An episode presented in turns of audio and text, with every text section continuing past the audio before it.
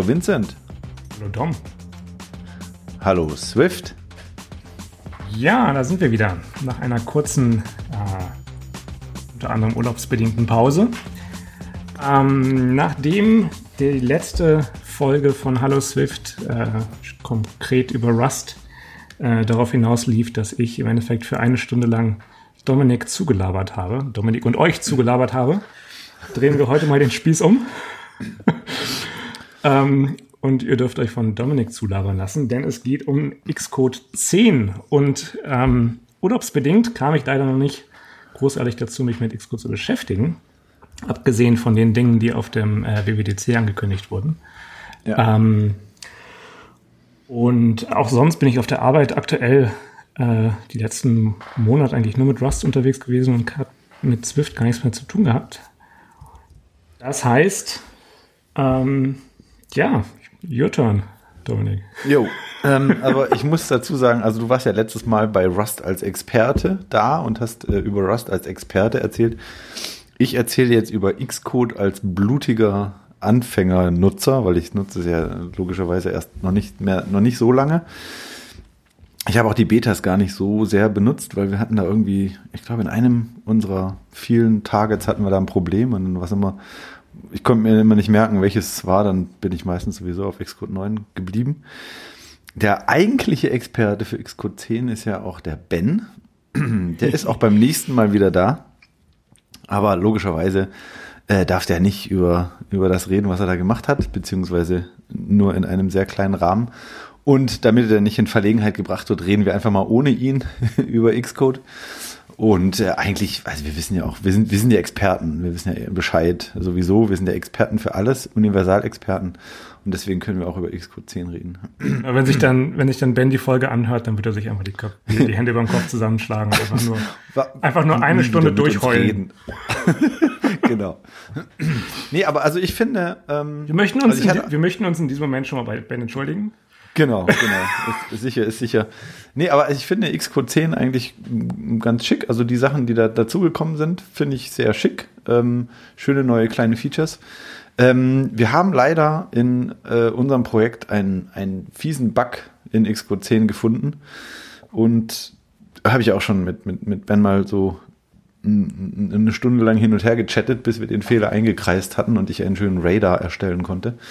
Ähm, das Problem war, dass oder ist momentan immer noch, jedes Mal, wenn wir versuchen, einen Import zu schreiben, wir sind ja immer noch in Objective-C, wenn wir versuchen, einen, einen Header aus, aus dem Projekt zu importieren, äh, kachelt Xcode 10 einfach ab.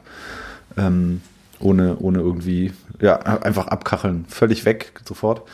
Ähm, ähm, ich habe ich hab einen Radar erstellt, kann ich vielleicht in die Show Notes äh, mal verlinken oder so. Aber den ganzen ähm, Code in einer Datei, dann brauchst du keine Imports mehr.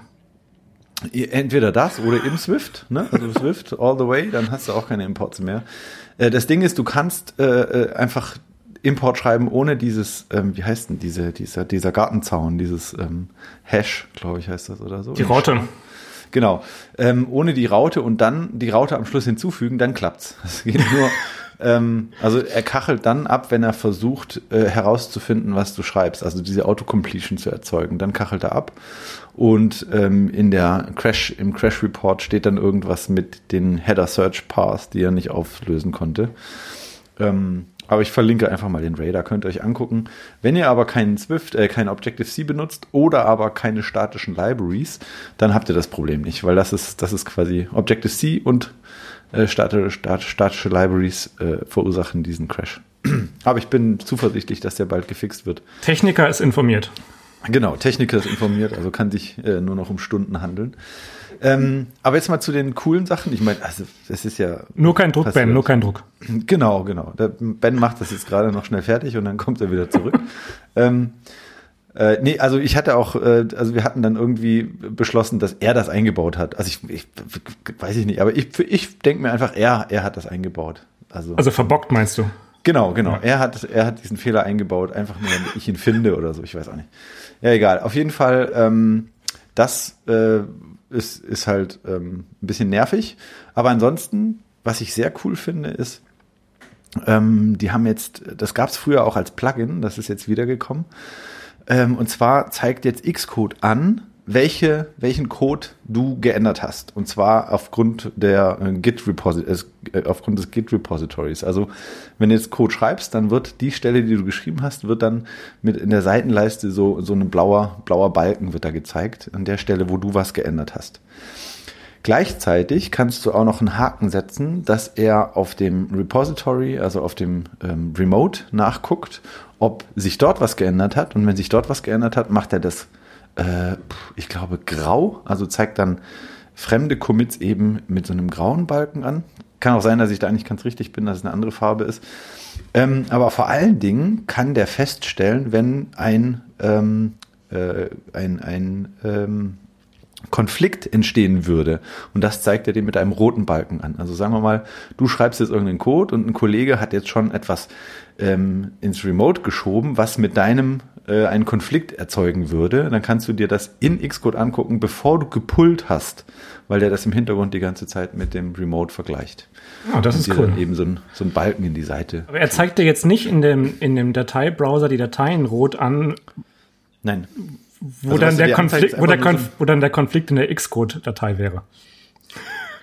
Nee, das leider nicht. Also äh, diese Xcode-Datei, die wird, die wird, glaube ich, nicht verglichen. Das wäre schön, weil also ich hatte neulich. Ja. Also es deckt, es deckt also quasi die, die 10 Prozent ja, dessen, genau. wo man sonst immer die, die, die bei Xcode-Projekten die Git-Konflikte hat, ab. Ja, ja. Genau, also Interface-Bilder und auch äh, Xcode-Projekt-File wird er nicht abdecken. Ähm, und das ist halt, das sind die bösen Fälle. Also Interface-Bilder geht noch, aber ich hatte neulich ein, ich hatte neulich, ich habe was total Dummes gemacht. Ich habe in zwei Branches ein neues Target erstellt, also zu, zu dem Projekt ein Target hinzugefügt und ähm, dann gemerged. Und das, das äh, rate ich niemandem. Das macht nämlich keinen Spaß. Da gibt es so viele fiese äh, Konflikte ähm, und eine sehr, sehr großes, ein sehr, sehr großes Projektfile in ein Merge-Tool reinzuladen, ist auch kein Spaß. Gehst du erstmal einen Kaffee trinken, bevor das Ding das geladen hat. Ja, und, genau. und vor allem streut ja auch Xcode die jeweiligen Änderungen für eine jeweilige Aktion so weiträumig wie möglich. Ne? Also ja, genau. wenn es nicht an mindestens zehn verschiedenen Orten irgendwie nochmal referenziert wird, dann war es keine Änderung in Xcode. Ja, genau. Also ich glaube, in dem Fall, äh, der, der mich, der hat mich, glaube ich, äh, weiß ich nicht, ein, zwei Stunden gekostet, bis ich diesen Merge-Konflikt gefixt hatte. Ich musste auch einmal abbrechen und von vorne starten, weil ich es nie mehr überblickt hatte. Also wenn, ähm, wenn du nicht, wenn du nicht zehn Diffs erreichst, hast du die Datei dann überhaupt geändert? ja.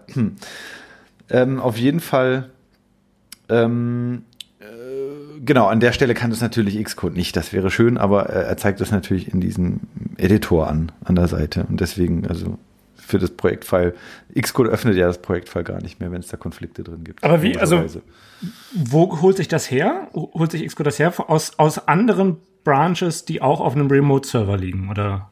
Nee, nicht die Branch. Ich glaube, der nimmt denselben Branch, aber das weiß ich jetzt nicht so genau. Also sagen wir mal, du arbeitest gerade in Develop und ähm, jemand hat äh, in Develop, also im Develop Branch etwas geändert und auf den Server geschoben und das kollidiert mit dem, was du gerade machst. Ah, okay. Dann kriegst du es angezeigt.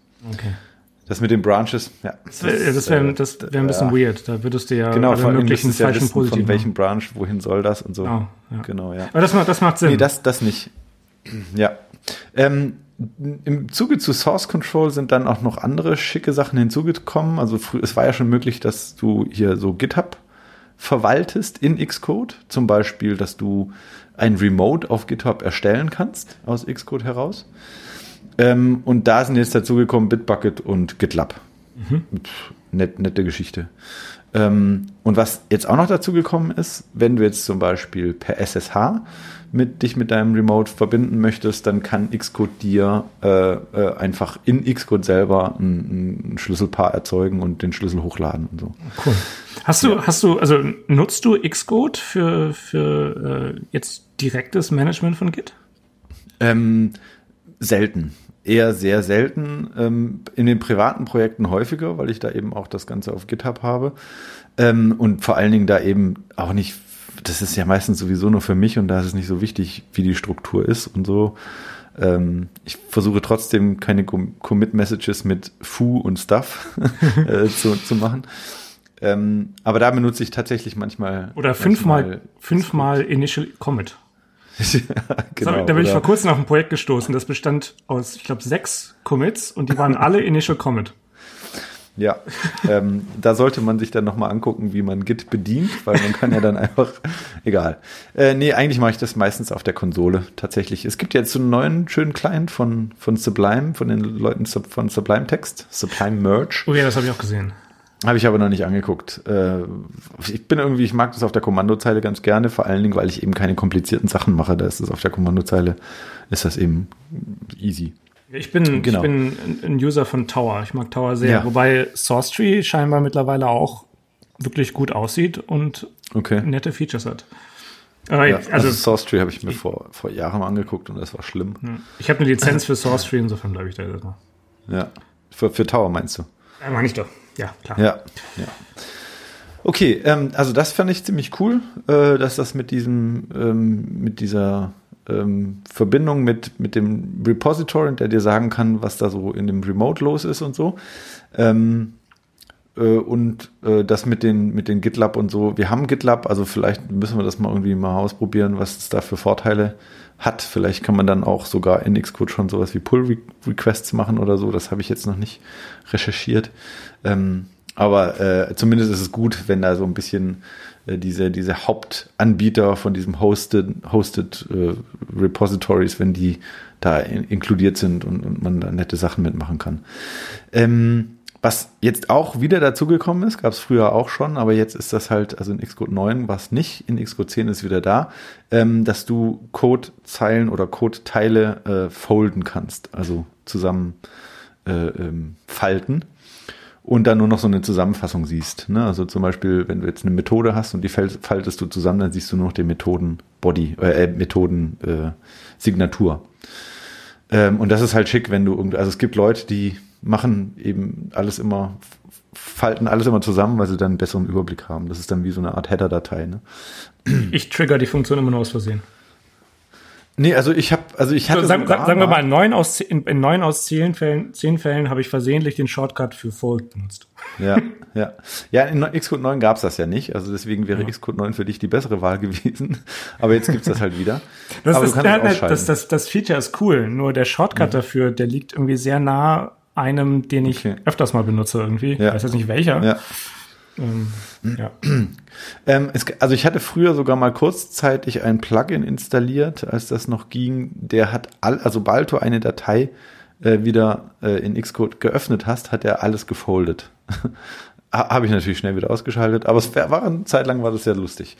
Ähm, dann ähm, Overscroll ist jetzt ist, genau. ist jetzt mit dem. Das finde ich jetzt sehr sehr cool. Vor allem, weil das das ist ein, ein Radar, den ich vor irgendwie ein zwei Jahren mal gemacht habe. Mhm. Wenn du in der letzten Zeile einen Bug hast, also irgendwie eine Fehlermeldung, in der letzten Zeile hast, ja. ähm, was jetzt selten vorkommt, meistens liegt es irgendwie an einem überschüssigen oder einem fehlenden äh, Closing Brace. Dann hat Xcode äh, den Fehler halt quasi offscreen gerendert. Ja. Das genau. ist ein cooles Feature. Wobei also ähm, geht, jetzt dieses Overscroll und das behebt unter anderem diesen Bug.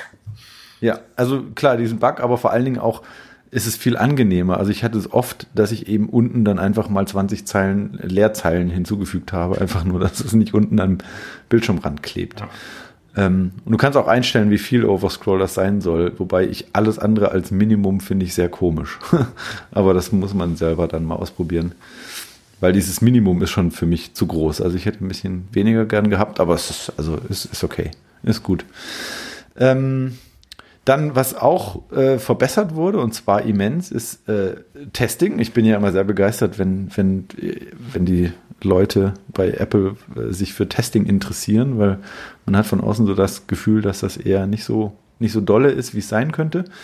Ähm, und was sie jetzt gemacht haben, ist, sie haben jetzt einfach mal gedacht, hier, wir haben noch äh, Computer mit ganz viel Prozessorkernen, warum nutzen wir die nicht einfach mal? Und vor allen Dingen, wir haben seit High Sierra die Möglichkeit, ähm, wie heißt das, Clones zu erstellen mhm. mhm. ähm, in diesem äh, Apple-Filesystem. Und das nutzen sie jetzt für Testing. Das heißt, wenn du jetzt zum Beispiel Testing machst, kannst du sagen, ich möchte, oder vor allen Dingen UI-Testing ist es interessant, weil UI-Testing so lange dauert. Kannst du sagen, ich möchte parallel und dann äh, erzeugt der, weiß ich nicht, fünf, sechs, sieben Klone von dem Simulator, auf dem du testen möchtest und lässt dann deine Tests, Tests parallel laufen und dadurch werden sie eben sehr viel schneller fertig. Ähm, das finde ich sehr cool. Das feuert ähm, dann auch die, die Mac Pro Verkaufszahlen an. ja, klar. Äh, wobei, also wir warten ja noch auf den nächsten. Also bisher, der, der jetzige ist ja jetzt nicht so. Ich, ich würde den jetzigen nicht mehr kaufen, ehrlich gesagt. Vielleicht eher dann den iMac Pro. Der kommt nämlich auch mit einer schwarzen Tastatur, ne? Wer will sie nicht? Genau, also das finde ich ähm, sehr cool, wenn, wenn für Tests äh, neue Sachen hinzukommen. Das ist immer toll. Ähm, aber also mehr, mehr ist immer gut. Mehr, mehr ist immer besser. Ähm, Im Zusammenhang mit Tests und auch allgemein ist natürlich auch äh, immer von Vorteil, wenn das, wenn das sehr schnell baut. Ähm, äh, weil gerade wenn du zum Beispiel Test-Driven Development machst, wo du die Tests zuerst schreibst und dann äh, den Code und dann refactors und so, da lässt du die Tests halt wirklich die ganze Zeit laufen. Also innerhalb von einer Minute können da mehr, mehrfach die Tests durchlaufen werden. Und das ergibt eben nur Sinn, wenn sie sehr schnell sind. Ähm, und für schnelle Tests brauchst du ein schnelles Bildsystem und auch eben äh, einen schnellen Testrunner. Und äh, ich habe es jetzt noch nicht wirklich mit, mit Zahlen belegt, aber äh, die Hoffnung ist, ist groß, dass in Xcode 10 tatsächlich besser geworden ist. Vor allem kannst du ja, so wie ich es verstanden habe, das war zumindest bei WWDC angekündigt, sie ja jetzt auch in äh, randomisierter Order laufen lassen. Richtig, richtig, ganz wichtig, genau. Dann doch ab und an passierende Fehler durch, äh, durch Abhängigkeiten von Tests leichter ja. findest. Genau, genau. Ähm, bedeutet einfach, äh, ich glaube, früher war es sogar so, ich weiß nicht, ob das jetzt immer, also in Xcode 9 noch so war, aber früher war es mal so, dass die sogar alphabetisch äh, durchgeführt wurden. Also die Tests wurden in alphabetischer Reihenfolge durchgeführt. Ich glaube, in Xcode 9 war es äh, beliebige Reihenfolge, aber die, immer dieselbe. Ähm, aber ich bin mir nicht sicher, ob das stimmt. Aber jetzt ist es halt so, dass du äh, einfach so einen Haken ansetzt. Ben, ben bitte einfach einen Leserbrief schreiben. Ja, genau. Ähm, einfach Feedback. Twitter, Twitter kennst ja unseren, genau. unseren Handle. Ähm, auf jeden Fall kannst du da eben dann so, einen, so einen, Haken setzen und dann werden die in beliebiger Reihenfolge durchgeführt. Wir machen dann eine Xcode 10 Errata-Folge. die macht der Ben dann alleine. Genau. genau. Einfach eine Shitposting-Folge. Ja, und äh, zu Tests, sie haben jetzt auch noch irgendwie so ein neues Tool rausgebracht, ähm, dass du dir die, die, die Coverage-Datei, die erzeugt wird, irgendwie nochmal besser darstellen lassen kannst. Ich habe es nur gelesen, ich habe es nicht ausprobiert. Aber das ist äh, natürlich auch interessant, wobei man dazu sagen muss, die Code Coverage sagt nicht wirklich viel über die Tests aus. Ähm, du kannst die Code Coverage beliebig nach oben treiben, ohne wirklich viel zu testen. Also deswegen muss man da immer so ein bisschen vorsichtig sein. Ähm, aber gut, wenn es da mehr, mehr äh, Tools gibt. Und äh, noch eine interessante Sache zu Tests, die ich gelesen habe, aber leider auch noch nicht weiter ähm, verifiziert. Ähm, es gibt ja die Möglichkeit, Snapshot-Tests zu machen mit einer Third-Party-Library, die früher von Facebook war und jetzt bei Uber liegt. Äh, was da passiert ist, es wird ein ähm, Screenshot erstellt, der wird gespeichert und bei jedem Testrun wird der aktuelle Zustand der UI mit diesem Screenshot verglichen. Und wenn sich auch nur ein Pixel bewegt hat, äh, geht der Test schief. Und äh, das hat den Vorteil, wenn man eben jetzt einen Zustand erreicht hat, mit dem man zufrieden ist und man möchte sicherstellen, dass die UI immer in diesem Zustand bleibt, oder zum Beispiel sowas wie ähm, Zeilenumbrüche immer in, diesem, in dieser Art und Weise vollführt, dann machen solche Tests Sinn. Der Vorteil von diesen Snapshot-Tests ist, dass sie so schnell sind wie Unit-Tests, ähm, aber eben ähnliche Sachen abdecken wie ein UI-Test. Womit sie aber allerdings überhaupt nicht können, sind zum Beispiel Animationen. Also da muss man ein bisschen vorsichtig sein. So, also Unit. Äh, wie, wie, wie funktioniert das mit ähm, verschiedenen, Dis äh, verschiedenen Gerätegrößen und äh, lauter solchen Geschichten? Also bei der, bei dem Framework, was, was ich gerade genannt habe, was jetzt bei Uber sitzt, ähm, wird, also musst du diese, diese Snapshots, gegen die getestet wird, musst du erstellen, indem du ein, ein, ein du, du sagst ähm, Record Mode True in den Test. Mhm. Und dann erzeugt er einen Screenshot. Und er erzeugt diesen Screenshot ähm, der zu dem Device passt, das du gerade ausgewählt hast für ah, den okay, Test. okay. Das heißt, du kannst dann für jedes einzelne Device und jeden einzelnen Screen einen Screenshot erstellen, der wird dann in einer Datei abgelegt, die eben so, also mit, also die, die Datei heißt dann halt, gibt die Größe von diesem Gerät wieder und es wird dann eben mit immer wieder mit dem, äh, mit dem passenden Screenshot verglichen. Ne? Also du kannst dann äh, auf der CI kannst du dann eben äh, zu jedem Gerät einen Snapshot-Test durchführen. Und wenn du jetzt Das ist Test- schon sehr cool. Und, und wenn du jetzt TDD mit dem Framework machst, dann baust du vorher das Interface in Photoshop, so wie es aussehen soll, und dann Genau, möglich ist das. Es ist natürlich nur sehr aufwendig, weil du es pixelgenau machen musst. ne? Also oder ist oder oder Sketch. Die coolen Kids von heute nutzen natürlich Sketch. ja, natürlich. Aber trotzdem immer noch musst du pixelgenau arbeiten. Es gibt Leute, die machen das, die arbeiten pixelgenau. Ähm, und da kannst du das dann durchaus machen. Ähm, selbst wenn du aber das nicht machst, wenn du Pixel, nicht pixelgenau sein willst, kann es trotzdem sinnvoll sein, weil du siehst, ähm, du kriegst aus diesem, aus diesem Framework ein Diff-Image und das zeigt dir exakt, welche Pixel gerade ein bisschen anders sind. Und selbst wenn du nicht pixelgenau sein möchtest, siehst du zumindest, was hat sich geändert. Oder wie nah bin ich dran oder sowas. Deswegen äh, kleiner Exkurs zu Snapshot-Tests. Wollte ich eigentlich gar nicht, weil es ist nicht in Xcode 10 eingebaut, immer noch nicht. Aber ich habe gelesen, dass sie jetzt ein Ben, ben ist dran. Ben ist dran. Ja, im Prinzip haben sie jetzt was eingebaut, was sogar geiler sein könnte als äh, Snapshot-Tests. Und zwar gibt es irgendwie so eine Property, ich glaube, ähm, also du kannst diese Properties in Tests abfragen. Ich habe den Namen gerade nicht parat, müsste ich, muss ich nochmal nachgucken. Ich versuche das äh, dann in die, in die, äh, den, den Link zu diesem, zu dieser Dokumentation zu finden und in die ähm, Shownotes reinzupacken. Auf jeden Fall kannst du eine ähm, ein Dictionary abfragen, was die UI ähm, repräsentiert.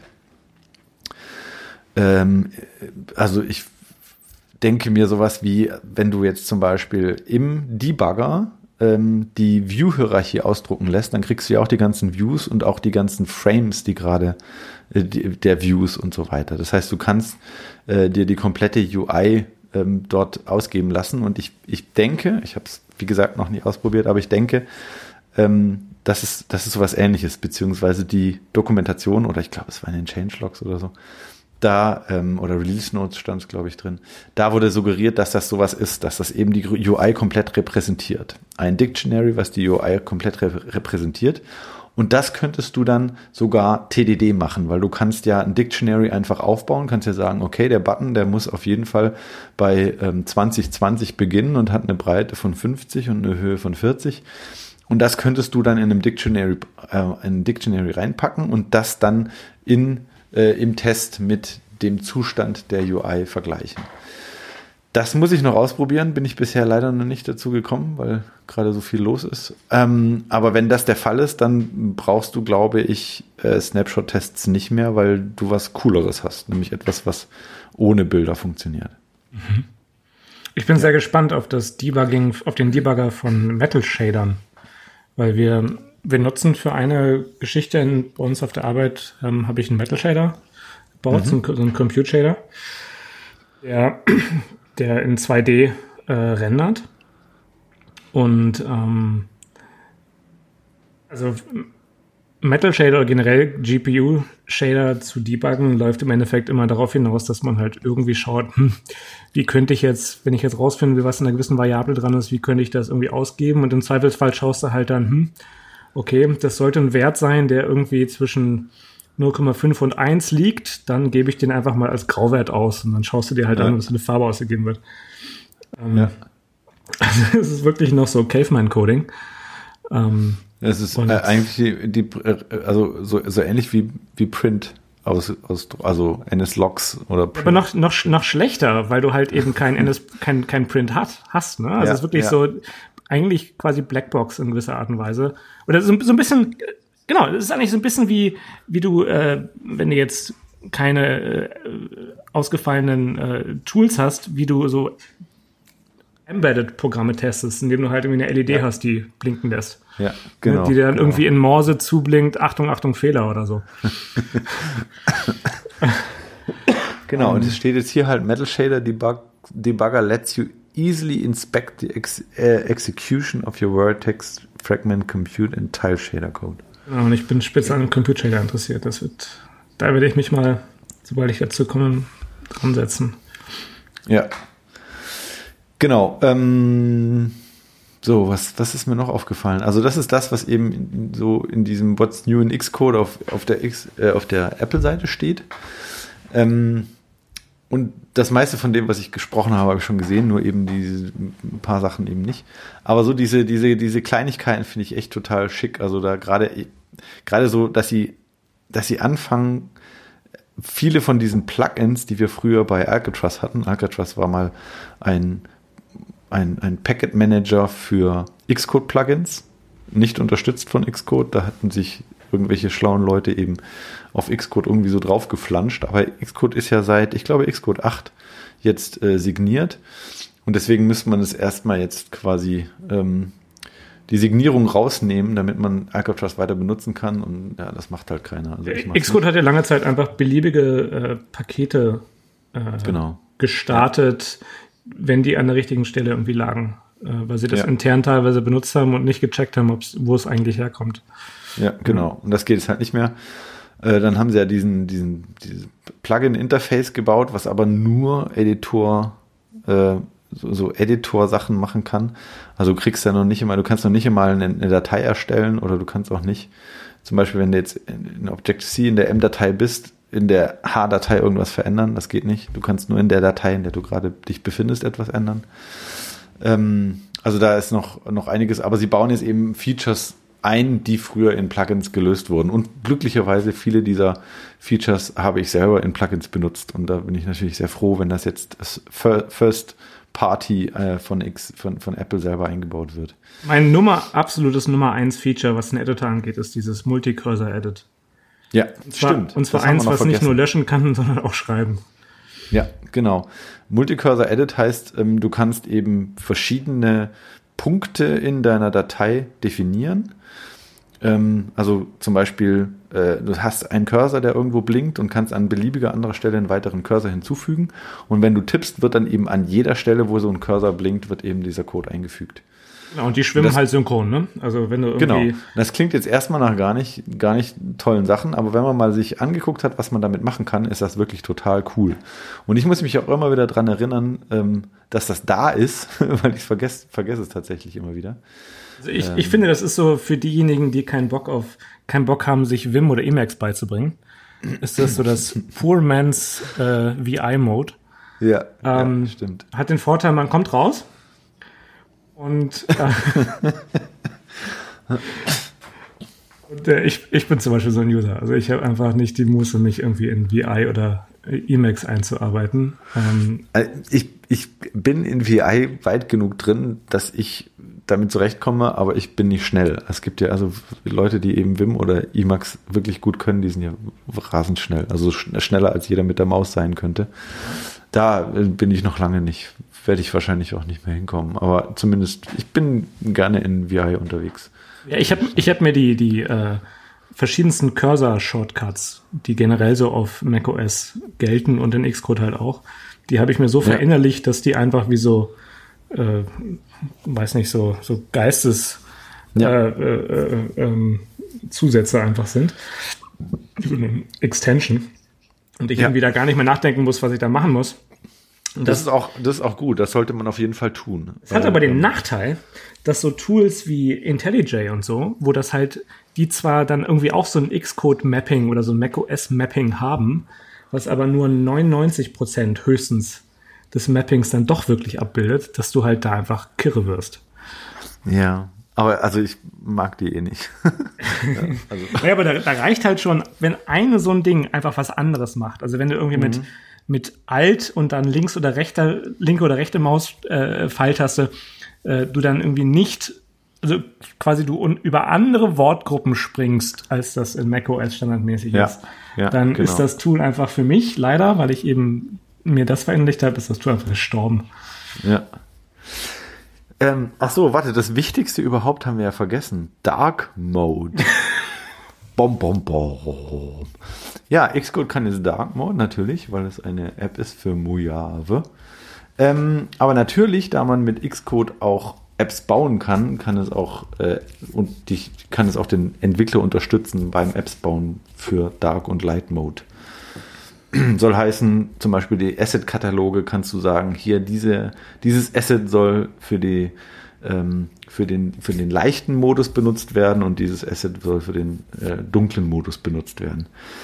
Äh, das muss natürlich schon eingebaut werden, weil sonst wird es ja echt, äh, ja kirre, wenn du da diese Apps bauen musst. Und du kannst jetzt halt auch im Interface Bilder zwischen äh, Light und Dark Mode hin und her schalten, um zu gucken, wie dein Interface aussieht, je nachdem, wo du dich befindest. Sieht halt ein bisschen doof aus insgesamt Dark Mode, wenn du jetzt irgendwie Chrome benutzt und Slack. Dann hast du dann da so zwei leuchtende. ähm, ja, das stimmt. Be benutzt du Dark Mode insgesamt? Ich, ich, ich bin noch nicht auf Mojave, weil so. ähm, ich bin immer so ein bisschen langsamer. Ähm, aber ich werde es mal ausprobieren. Ich habe aber von vielen Leuten gehört, das ist am Anfang total schick, aber irgendwann ist es für die Augen nicht mehr so gut und dann geht man wieder zurück. Also ich bin so einer, der, der prinzipiell mit heller Schrift auf dunklem Grund programmiert. Aber dann, mit, aber dann mit relativ kräftigen Farben. Also ich mag so diese ähm, ja. One Dark Theme von, von ursprünglich Atom, glaube ich, ähm, okay. sehr und habe mir den auf alle anderen Editoren äh, übertragen. Aha. Insofern, also programmieren immer hell auf dunkel und viel Farbe. Ja. Aber ich will das Internet nicht in dunkel lesen, muss ich gestehen. Also, oder auch sonst nee, irgendwie nee. Texte nicht in dunkel. Insofern. Äh, das kommt halt drauf an, ne? Also jetzt abends im Bett will ich das schon. Da geht's halt jetzt ja. gerade nicht so, nicht so schick. Aber ich bin dementsprechend relativ schnell wieder auf Light zurückgegangen. Ja. Ich werde es mir auf jeden Fall angucken. Also ich mag eben Xcode im Dark also in, in, in, in das Editorfenster eben dunkler Hintergrund mag ich total gerne. Was mich dann aber stört, dass alles andere hell ist. Ne? Also zum Beispiel diese Navigation, äh, ähm, äh, wie heißen die? Die Navigatoren sind alle hell oder die ähm, Inspektoren auf der anderen Seite sind alle hell.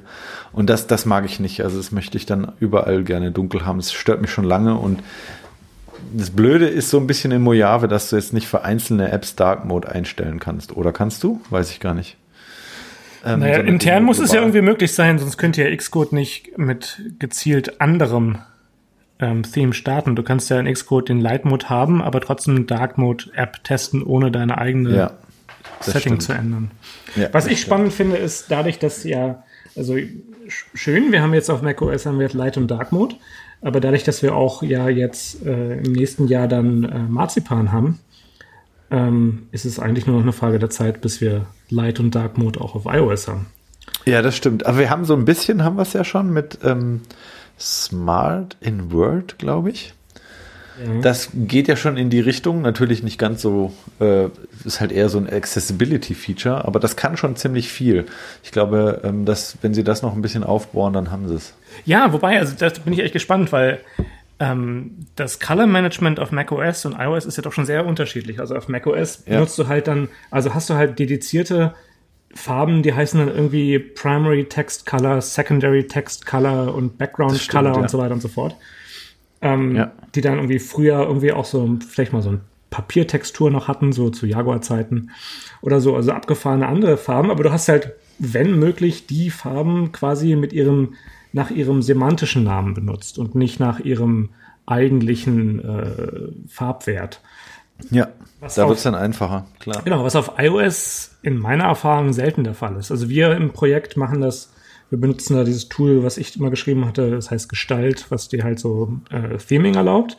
Mhm. Ähm, wo du auch im Endeffekt quasi auf so zwei Stufen arbeitest. Du hast eine, zumindest benutze ich es so, du hast eine, eine ein Struct, das ist eine Palette, eine Farbpalette, da hast du einfach quasi unsortierte Farbwerte zum Beispiel.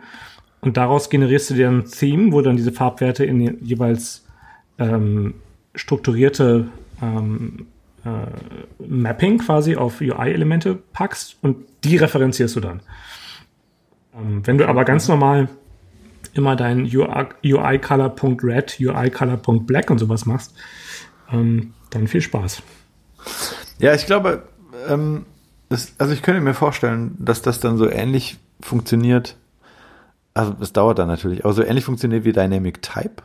Mhm. Das ist ja auch so, du kannst einfach Fonts angeben und die werden dann so benutzt. Oder du gibst eben an, ich will ein Font, Preferred Font haben und der soll Buddy sein. Und dann weiß eben das System, okay, das ist in dieser Größenordnung. Und wenn der Nutzer dann an diesem, äh, an diesem was ist denn das, Slider oder sowas hin und her dreht, dann ist Body halt plötzlich größer oder ja. kleiner. Und so könntest du das ja auch quasi, müsstest dann so ein bisschen was von dieser Mac-Welt auf iOS rüber portieren. Aber anders ist es wirklich tatsächlich. Es gibt ja auch, es gibt ja auch diese, mittlerweile gibt es ja äh, Asset-Katalogs für Namen, äh, für, für, für Farben. Das wird ja, wahrscheinlich, richtig, ja. das wird wahrscheinlich die Lösung dafür sein. Ja. Ja, aber da kann man sich quasi jetzt schon drauf einstellen. Ne? Also ja, man kann schon mal ein paar, paar Jira-Tickets und Epics vorbereiten. Ähm. genau, automatisiert. ja, das stimmt. Das denke ich auch wird kommen. Okay, also das ist alles, was ich zu Xcode 10 zu sagen habe. Ich finde es gut so, wie es ist. Und ähm, wenn es jetzt noch diesen einen Bug behebt, dann bin ich erstmal zufrieden. Ja, und, und ansonsten ist es, soll es schneller bauen, ne? Also ich habe es jetzt, wie gesagt, noch genau. nicht testen können. Richtig. Aber, wobei das, genau. das ja dann unter anderem nicht so sehr an, so wie ich es verstehe, zumindest nicht so sehr an Xcode 10 liegt, sondern sehr viel mehr daran, dass sie halt den Swift-Compiler ja, irgendwie dieses Bildsystem, ne, ja. dieses ominöse Bildsystem. Genau, das soll eben äh, verbessert sein. Ja. Ja, wird sich zeigen. Aber zumindest habe ich jetzt gesehen, dass sie jetzt äh, beim Kompilieren, vielleicht habe ich das auch noch irgendwo so ein komisches Setting, was noch übrig geblieben ist, aber beim Kompilieren zeigt er mir an, wie viel Zeit er für jedes einzelne, für jede einzelne Datei gebraucht hat zum Kompilieren. Ah, cool, das ist cool. Das ist schon mal was. Damit du dann weißt, wo du bei irgendwelchen ähm, äh, Integer und Floating Point Literalen vielleicht doch einen Typ reinschreiben solltest, damit genau, die Expression sowas. nicht zu lange dauert zum Passen. Ja. Äh, genau, zum, zum, zum Type, Type checken. Genau. Bei, bei Swift. Bei Objective-C ist das scheißegal. okay, ähm, also ich bin, ich, ich habe fertig. Hast du noch was für Xcode? Ähm, nee, nicht wirklich. Dann lass mal zu den Picks übergehen. Willst du anfangen? Äh, ja, mein Pick ähm, ist mir vor gestern oder vorgestern auf Twitter über den Weg gelaufen. Ähm, und zwar nennt sich das Native Connect und ist ein, eine macOS-App, die als quasi äh, Frontend-Client für den App Store Connect von Apple agiert oder agieren wird, weil es ist äh, bisher nur angekündigt und auf der Website nativeconnect.app ähm, kann man sich in die Beta-Waiting-List äh, eintragen. Ähm, ja, sehr schick. Also ähm, vermutlich liegt das dann daran, dass das jetzt eine API hat, oder? Ja, genau, auf die ja auch Fastlane zugreift mittlerweile. Ne? Ach so, die Fastlane ist schon umgestiegen auf die so, API? Soweit ich weiß. Okay, also, cool, cool. Boah, da lehne ich mich jetzt aus dem Fenster, aber. Naja, die sind ja immer, immer sehr schnell. Ja, die, aber das, das ist ja cool, weil, also gerade wenn es eine API gibt, ist es halt schön, weil dann geht es halt nicht so schnell kaputt. wenn ja. der API-Betreiber das nicht kaputt macht. Aber ja. äh, die App ist äh, Dark Mode. Yeah. Super. Ähm, allerdings ist ja jetzt nicht wirklich rauszuerkennen, wie jetzt genau, also zumindest für mich jetzt hier beim Überfliegen, ähm, wie jetzt genau eigentlich dann die Authentifizierung funktioniert. Also ob das, ob da irgendein Mittelsmann-Server drin sitzt, an denen dann deine Credentials weitergegeben werden, oder ob der einfach wirklich von der App aus nur den Apple-Server verbindet, weil. Also die API kann ähm, Authentifizierung, soweit ja. ich mich erinnern kann. Muss ja sein. Ähm, ansonsten, wenn du eine API hast, die nichts machen kann, ohne authentifiziert zu sein, dann ist sie sinnlos, wenn die keine Authentifizierung kann.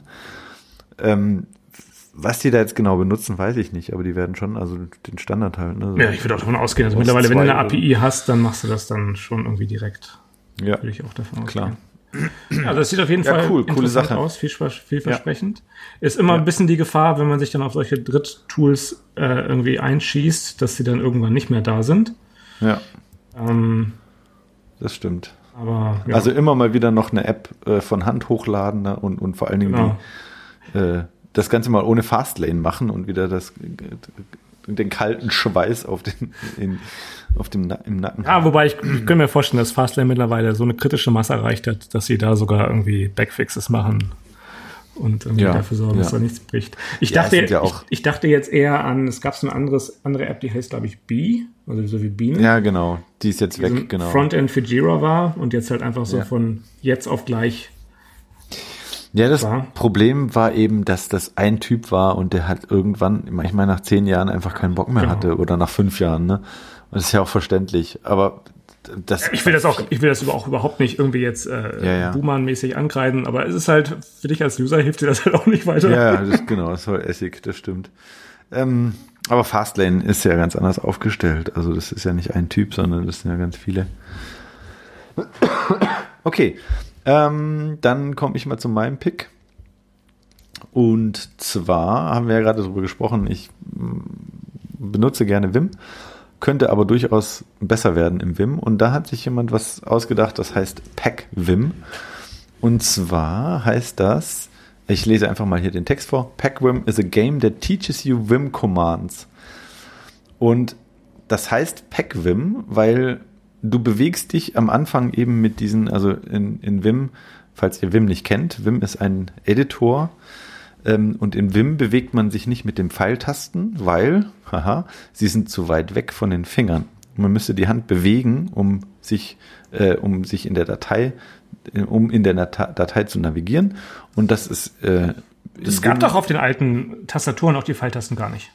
Ach so, ja, irre. ja, genau. Das ist der eigentliche Grund. Hast du recht. Genau. Aber es ist halt so, die sind so gelegt, dass die dort liegen, wo die Hand sowieso schon liegt. Und zwar, wenn ich mich nach, ähm, äh, nach links bewegen will, drücke ich die H-Taste. Wenn ich mich nach unten bewegen will, die J-Taste. Nach oben die K und nach äh, rechts die L-Taste. J und K sind ganz offensichtliche, ganz offensichtliche Wahl, ja. Ja. Äh, Logisch. Ähm, auf jeden Fall äh, ist das eben am Anfang so ein bisschen ungewöhnlich. Vor allen Dingen gibt es dann eben noch, ähm, äh, kann man, ähm, gibt es noch sowas wie ich bewege mich wortweise oder ich bewege mich ähm, satzweise und äh, all, alle Commands in, oder sagen wir mal fast alle, zumindest alle Bewegungscommands in, in Vim kann man eben auch noch mit Zahlen versehen. Das heißt, ich kann dann zum Beispiel immer nach zwei nach vorne hüpfen oder fünf nach hinten oder sowas. Und ähm, für sowas braucht man natürlich Muscle Memory und sowas wie, es gibt einige Spiele, die ähm, einem helfen sollen, äh, die, die Navigation in Vim zu lernen. Und das ist halt eins davon. Open Source äh, heißt Pack Vim und am Anfang bewegt man sich halt einfach mit diesen Pfeiltasten oder mit diesen äh, Tasten, die ich gerade genannt habe, H, J, K, L, ähm, in so einer, in so einem Text und ähm, alles, was man, also der Text ist weiß und alles, was man berührt hat, wird dann grün. Äh, und dann gibt es noch rote, rote Buchstaben, die durch den Text durchlaufen und das sind eben die Geister. Das heißt, Es sieht so ein bisschen aus wie ein Roguelike. Also wie diese Rogue-Spiele, diese, diese Dungeon, textbasierten Dungeon-Spiele. Wie hat es ein bisschen den Ja. Flair? ja, genau. Das ist so eine Mischung aus Pac-Man und Roguelike irgendwie. Ja, genau. Äh, Und das ist halt so ein bisschen in spielerischer Form, soll es dir beibringen, wie man das benutzt. Ich habe es noch nicht benutzt, ich habe es mir aber hier äh, auf jeden Fall ein Sternchen gesetzt und ich will das mal benutzen. Also wenn ihr euch Wim äh, beibringen wollt, dann ist das vielleicht eine gute Referenz, um die Navigation zu lernen. Spaßig. Ja, Lässt sich, Jo, über, das- Brew, lässt sich über Brew ganz einfach installieren. Brew install Pacvim. ja, coole Sache. So, so muss das sein. ähm, das war's für heute, würde ich sagen. Äh, beim nächsten Mal ist ähm, mit sehr hoher Wahrscheinlichkeit der Ben wieder dabei. Auf jeden Fall ist er wieder in Deutschland. Ähm, und ich denke, also klar, nächstes Mal ist der Ben wieder dabei. Ähm, wir werden mal gucken, worüber wir reden. Ich habe so ein paar Fragen, die nicht unbedingt mit Apple zu tun haben, sondern eher wie, wie so ist, in Amerika zu leben und sowas. Äh, wahrscheinlich wird das dann auch mal eine schöne Off- Off-Topic-Folge oder eben eine complete On-Topic-Folge, weil wir die ganze Zeit über Swift reden, weil da hat er wahrscheinlich jetzt auch einiges zu erzählen. Werden wir mal sehen. Aber wir freuen uns auf jeden Fall, dass der Ben wieder da ist. Und äh, hoffentlich schaffen wir es dann auch wieder ein bisschen regelmäßiger zu senden. In letzter Zeit war das ja nicht ganz so prickelnd. Aber das kriegen wir hin. Auf jeden Fall. Gut, dann vielen Dank fürs Zuhören. Ähm, viel Spaß beim Programmieren und äh, bis zum nächsten Mal. Bis zum nächsten Mal. Ciao. Tschüss.